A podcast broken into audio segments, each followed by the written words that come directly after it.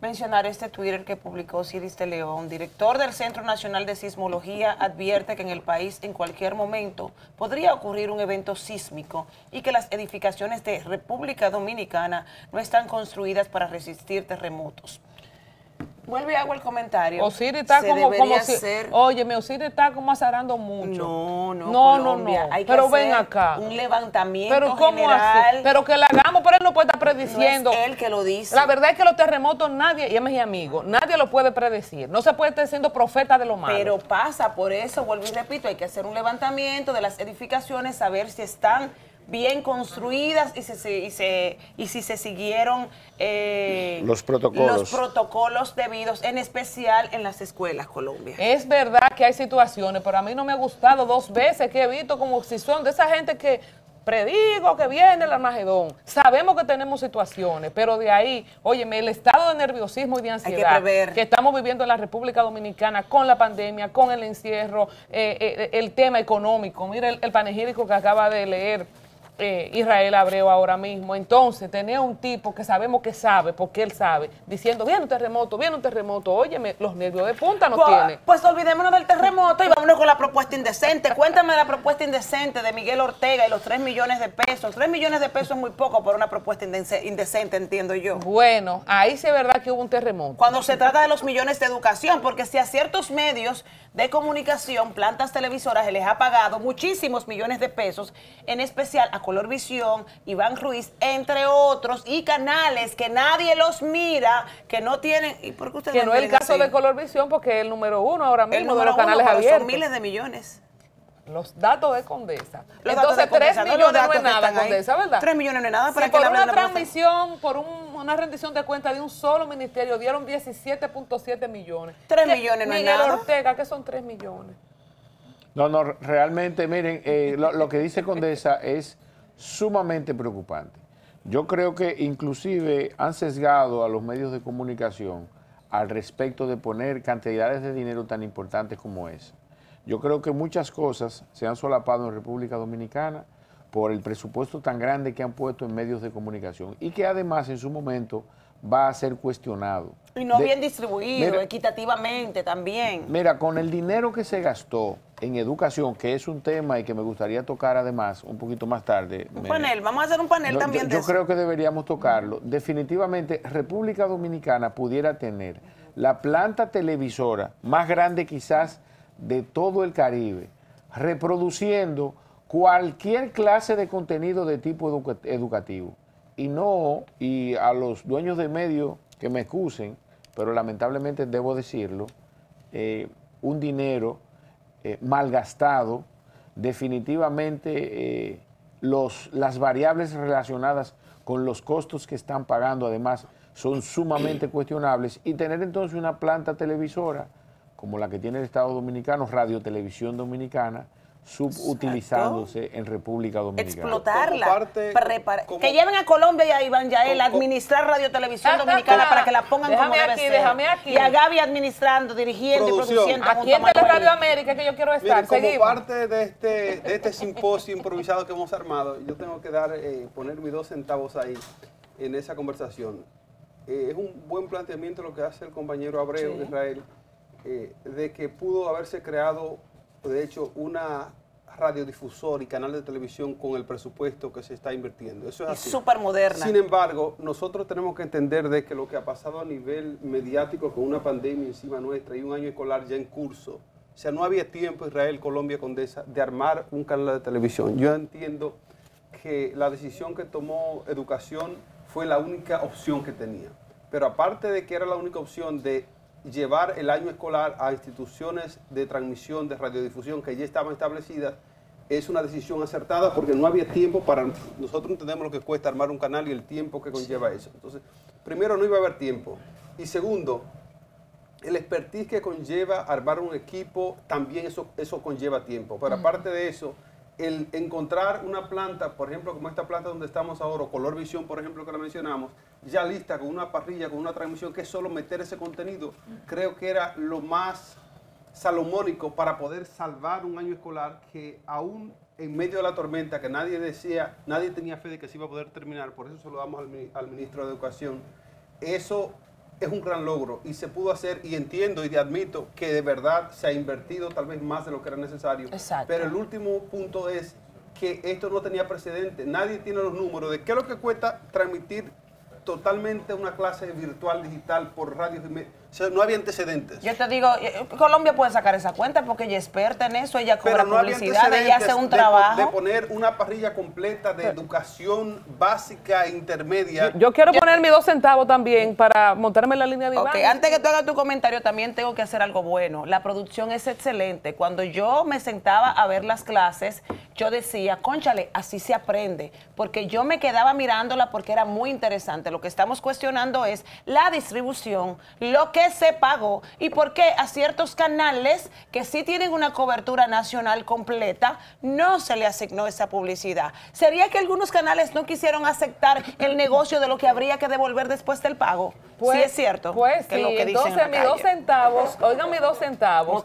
Israel tiene razón en el entendido de que hay una deuda histórica. No solamente tenemos a Radio Televisión Dominicana y emisoras estatales, sino que con la debacle de Baninter, nosotros también adquirimos como Estado canales como en su momento Telecentro, que estaba manejado por el Banco Central, pero RNN, que aún lo conservamos, que es propiedad del Estado. Yo creo que desde la época de la quiebra de Bancomercio con Leonel Almonte tenemos acciones en Antena Latina, que eso de negocio nunca ha quedado claro. Tú sabes que no la cosa claro. es que como- la cosa es que como Estado, específicamente el Canal 4, ha sido marginado y tiene potencialidades, un canal de eh, cobertura nacional y nunca se le ha dado la importancia. Pero mis dos centavos respecto a lo de educación, que quiero compartir y también para ilustrar a Israel, es que oye cómo es. No solamente poner el curso en un, en un canal, es que había que tener el curso en todos los canales, y por eso hubo que poner colocación en todos los canales para que los muchachitos, cambiando de canal, que no todo el mundo tenía Siempre un se papá ahí, encontraran con en- la clase. No podía haber otra cosa. O sea, viendo televisión tenían que ver la clase. Lógico. Por eso estaba en el 2, en el 4, en el 5. Eso me lo explicó un técnico a mí que yo no lo entendía. Pero ¿por qué no está aquí? Bueno, aquí no se hizo, gracias a Dios, para que nosotros estemos, porque si no, los productores de aquí, ¿verdad? Este es un canal que tiene su parrilla entera llena de producción local, Completica. de contenido informativo. Entonces, eso es lo que pasa. Había que hacer una mega inversión, porque si lo poníamos solo en el 4, el muchachito le da el 5 y se pone a ver novela. O le da el 7 y se pone a ver muñequito. Había que ponerlo en todos los canales y emisoras simultáneo. Y la verdad es que aunque nos costó una millonada, sacamos el año Ahora escolar. una pregunta, ¿con quién es que hay que hablar para que recupere lo que es del Estado, lo que es nuestro, esas emisoras y esos canales de televisión que están en manos de empresarios y los que se vendieron a precio de vaca muerta? ¿Con quién es que hay que hablar? Porque de verdad el país, el gobierno necesita esos canales para poner buenos productores. Por ejemplo, ahí está Pinky, que es durísimo produciendo, podría dirigir uno de esos canales y, y- y que se implemente o se tenga una tremenda parrilla educativa, cultural, con los logros y las cosas del gobierno entre todos Mira, esos mientras canales. el Canal 4 se siga manejando como un comando de campaña y un director de un canal diga quién entra y quién no puede entrar en un canal, no va a ser competitivo. Y lo que pasa es que el Canal 4 siempre ha habido un político dirigiéndolo. No me busquen la lengua. Y eso no, y eso no va a cambiar. ¿Y qué tú le estás cosa. diciendo a Miguel Ortega, entonces? pero, eso- pero, pero oye, la noticia de Miguel Ortega se quedó de lado. No, no, no. La denuncia no, de él. va- va- vamos a trabajar con Miguel Ortega. Ahora, yo debo aprovechar, porque aquí en este mismo espacio yo comenté el tema de la educación pública y la educación privada. Una situación sumamente delicada que está afectando eh, el patrimonio de empresarios privados o que puede afectarlo y que además afecta la seguridad jurídica de esos empresarios. Pero yo me voy a enfocar a la parte realmente importante, que es la calidad de la educación pública en República Dominicana. Nosotros tenemos una serie de legisladores que se están perdiendo entre lo urgente y lo importante. Y a mí me gustaría que quienes nos escuchan sirvan de bocina de lo que voy a decir. El problema de la educación en República Dominicana no es la educación privada, es la educación pública. Una educación pública que lamentablemente no termina de cruzar el lindero de la mediocridad, inclusive aunque se oiga feo, aunque se escuche feo, pero tenemos que entenderlo y hacer lo que sea necesario para que el Ministerio de Educación haga lo que tenga que hacer, teniendo ya el presupuesto relativamente adecuado para que nuestros eh, niños, jóvenes y adolescentes reciban una educación de calidad. La educación privada siempre va a ser costosa y va a ser buena o mala en la medida que nuestra educación pública, la que estamos todos obligados a recibir constitucionalmente, sea buena o mala. Hay otros sectores que se le agregan a este comentario en el día de hoy, que es la educación que reciben los niños especiales o que están supuestos a recibir, que no deben ser excluidos, que deben ser, las escuelas deben ser inclusivas, que tienen que tener las herramientas suficientes y necesarias. Pero ¿cómo podemos criticar el sector privado si el sector público no nos lo ofrece? El CAI de aquí no funciona para nada, lamentablemente. Funcionaba 40 muy bien cuando estaba Doña Candy. pero Eso es cua- una de las... eh, cuando yo termine, tú hablas de eso no, ahora. Yo, no, oye, no, no, no me lo 40 y- puedes pero atacar. perdón, dame un segundito. atacar. 45 minutos a la semana es lo que recibe un niño especial en el CAI, lamentablemente. Entonces, con eso, pues, y aquí voy a citar eh, situaciones Es que han sido punto de partida, denunciadas. antes no lo había. Lamentablemente, 45 minutos no va a dar al traste con un servicio o con una educación adecuada para un niño especial. Entonces, señores, yo creo, y nosotros debemos hacerlo, los llamo a que lo hagan, un ejercicio responsable de la comunicación. Yo creo que debemos dedicarle por lo menos uno o dos minutos al tema de la educación. Eso es lo que la gente está recibiendo Todos en su los días. casa.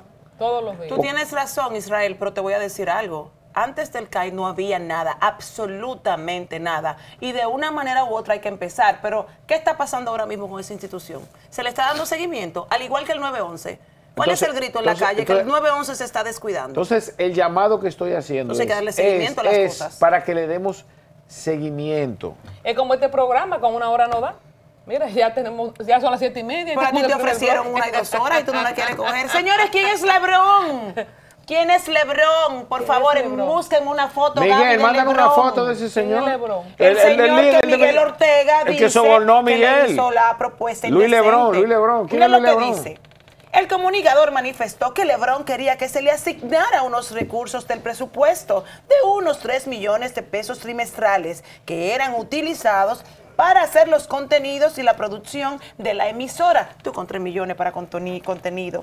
Señaló que ante la propuesta le sugirió a Lebrón, quien se desempeña como director de la referida emisora que le solicite lo que él necesitara para someterla, pero que éste se mostró en desacuerdo porque es una persona acostumbrada a violentar los procesos. Se atribuía cosas que no le correspondían por el simple hecho de su vínculo con el ministro, señaló este. Ortega agregó que para buscarle una solución al impasse le comunicó lo sucedido al ministro de Educación Pulcar quien supuestamente se molestó por la vía que éste utilizó para hacerle saber lo ocurrido. Fulcar lo vio y lo escuchó y me dijo que yo no tenía que enviárselo por esa vía, por WhatsApp. Me reprochó.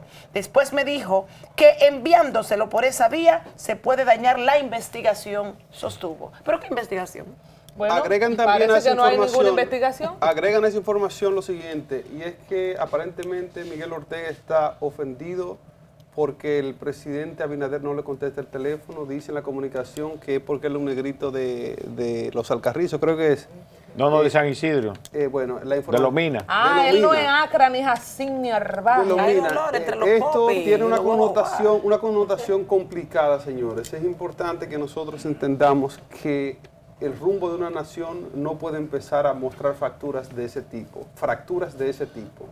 Eh, al parecer, lo que Ortega está, de hecho, ex colega de nosotros, Ortega locutor tele- de televisión por mucho tiempo. No, él es, él sigue Y siendo. buena bueno. persona, ¿oíste? Muy buena Eh, Miguel persona. Ortega ha sangrado por la herida. Al parecer se le ha ignorado en sus funciones, se le ha menospreciado y al parecer es una especie de, de grito de frustración que él está expresando. Él comenta en la información que él se fajó para que el PRM estuviese en el ¿Pero qué gobierno. le costaba al presidente pasarle la mano hacia Y Ortega? al mismo. Vamos a tomar un Qué rico eso, ¿no? ¿Qué Mira, le sí que sí. la mano? No le cogieron la el teléfono siquiera. Ni siquiera le cogieron el La teléfono. que le costaba. A mí no me soben que yo no soy pan. Una llamadita, Miguel, mira, Entonces, Miguel. entonces eh, luego de esta panadería que hemos puesto aquí, les comento. Señores, es importante que entendamos el gobierno, de- ah, de hecho la gente que le sirve al gobierno, eh, yo no quiero justificar a nadie, pero desde el punto de vista de un presidente, de un gobernante, son muchas las cosas que un presidente tiene que atender. Sabemos. Y si un presidente no me contesta el teléfono a mí, pues bien, hacemos las cosas por la vía que hay que hacerlas. Y yo creo que si a mí me duele el PRM, como dice Ortega, que es su partido, hay que buscar la forma de manejarse mejor, Sí. Eh, a pesar de que es un tema de corrupción, como tú lo consideres, que se maneje dentro de los cánones que se manejan los problemas políticos y partidarios y de gobierno.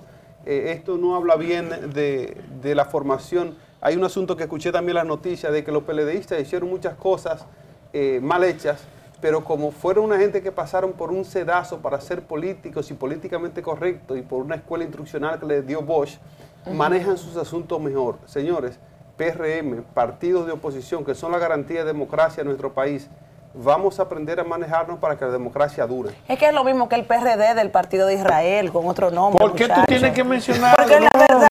No, no, Y ustedes no tienen ser. esa fama. Y esta vaina. Ustedes tienen esa fama. Eso está lleno de tigres ahí. El Salieron de tu El PRD. PRD, a- a- el actual. Miren, yo le voy a decir algo a propósito de ese comentario. Miren. No, Condesa. dolió? Y esto es. La sí, verdad- sí, me dolió. ¿No salieron del No, PRD? Sí, sal, sal- perdón, perdón, déme un chance. Dejen a déme- Israel hablar. Déme un chance. Que, No, porque. que cualquiera rompe silla blanca No. en un evento, es nada. yo- no, yo le voy a decir una cosa. Esa- no, pero yo le voy a decir algo. Pareciera que todos los políticos de este país, todos sin excepción, no salieron del PRD. Todos salieron del PRD. ¿O se te olvida? Se fueron los buenos, No, los- se fueron los más educados al perdón, principio, Perdón, el ninguno. PLD. Ninguno. Aquí ninguno ha mostrado que tienen el más mínimo nivel de educación. Porque lo que lo aparentan, entonces han acabado con este país, lo han defalcado. Entonces, Partida de ladrones. entonces no me vengan con eso. Tenemos un todos, estilo. to- espérate, todos salieron del PRD. Todos, sin excepción. Ahora, hay una nueva generación que se está formando. Y lo que quiero explicar, y quiero llamar la atención aquí, a, a mi presidente Miguel Vargas, al, presidente del PRM, a José Ignacio Paliza, a Leonel Fernández de la Fuerza Que del habla Pueblo. hoy, habla hoy. sí, que hable lo que él quiera. Él no va para ningún lado. Oye bien. Quiero llamar la Leonel atención también 2024, de Danilo 2028. Medina, presidente del PLD también, y a mi amigo, a mi amigo José Francisco Peñaguaba. Yo creo que nosotros los partidos políticos debemos hacer el siguiente trabajo. Los que hayan que sacar, porque no sirve que se salgan de los partidos, los sacaremos. Pero los partidos pues, de per se no son malos. Los que son malos son quienes formamos parte de ella. Y en alguna medida tiene que acabarse ese relajo en este país de aceptar a cualquier narcotraficante o a cualquier carajo a la vela que no tenga la más mínima preparación para ejercer una de las profesiones y una de las ciencias más bonitas y admiradas del mundo, la política. Un aplauso para esa Ya no admirada. ¿eh?